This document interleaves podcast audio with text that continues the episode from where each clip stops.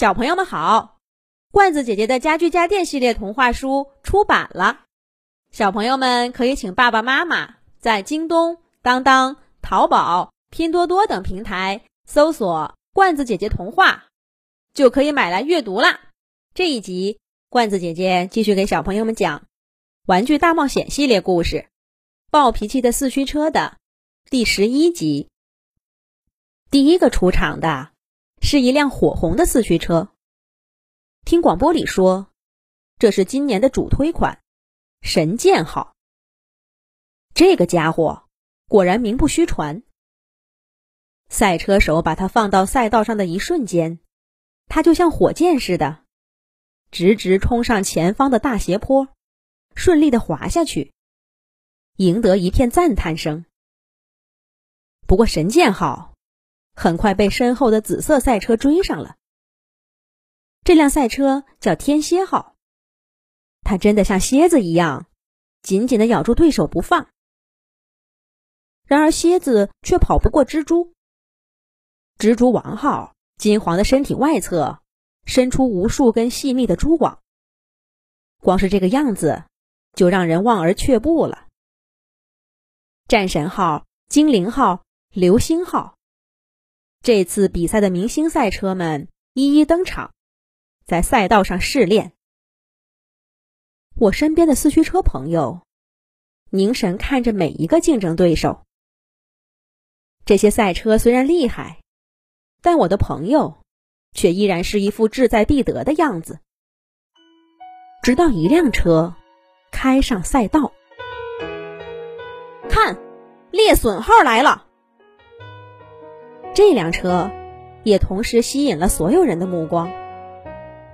真没想到，他还能参加比赛。他不是很老了吗？是啊，今年这几款新车这么厉害，他还行吗？别这么说，猎隼号都创造过多少奇迹了？等着瞧吧。这样的对话。猎隼号显然已经见怪不怪了，他稳稳地站在属于自己的赛道上，既不试炼，也不看其他对手，一副胸有成竹的样子。过了一会儿，猎隼号突然扭头，看着我们的方向，冷冷一笑，说了一句：“哼，手下败将。”我的四驱车朋友立刻涨红了脸，眉毛愤怒的拧成一团，转着轮子就想冲上去。小熊一把按住他：“别冲动，咱们是来参加比赛的，不是来置气的。”小熊说道。四驱车终于一点点安静下来，他的眼中依然冒着火，火焰中。还隐隐的有些担忧呢。这辆猎隼号应该是他的劲敌吧？虽然我不知道他们过去的故事，但我觉得四驱车现在需要一些鼓励。我轻轻的拍了拍他拼盘式的车身，重复着我们在杂物间里进行过无数次的对话。我相信你一定能赢的。比赛就要开始了，猎隼号早就不看我们了，他匍匐在赛道上，等待着发令枪的声音。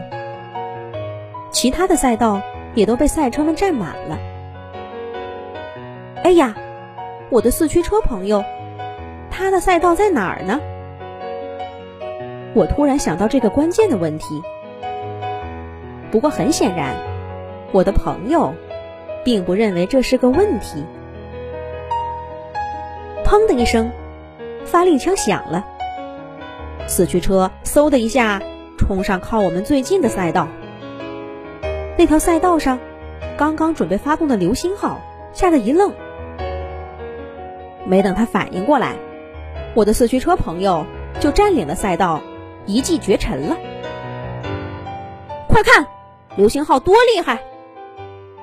不对呀，那不是流星号，流星号还在起跑线上呢。那是哪来的赛车？跑得真快。谁是它的主人？怎么还跟流星号共用一个赛道呢？这不会是主办方特意安排的吧？人们看到突如其来的事件，都惊呼起来：“你回来，把赛道还给我！”反应过来的流星号用玩具的语言大声喊着，加大马力跟上。可是他心太急，技术又不行，很快就撞在坡路的栏杆上翻车了，成为本次比赛名副其实的一颗流星。而其他四驱车还在赛道上各显神通，追赶我的朋友。天蝎号和蜘蛛王号重演了试炼赛的场景，你追我赶。不过这一回，天蝎号发挥出色，还领先了蜘蛛王号一个车位。火箭号紧跟在他们后面，三辆车呈焦灼状。他们谁会是第二名呢？都不是。开局不利的猎隼号突然发力了，他在第一个死亡弯道甩开了并驾齐驱的三人组，缩短了跟我的四驱车朋友的距离。猎隼号好样的，不愧是老牌强将！人们兴奋的喊着：“加油啊，四驱车！”我和小熊躲在挡板后面，给我们的朋友。也加着油。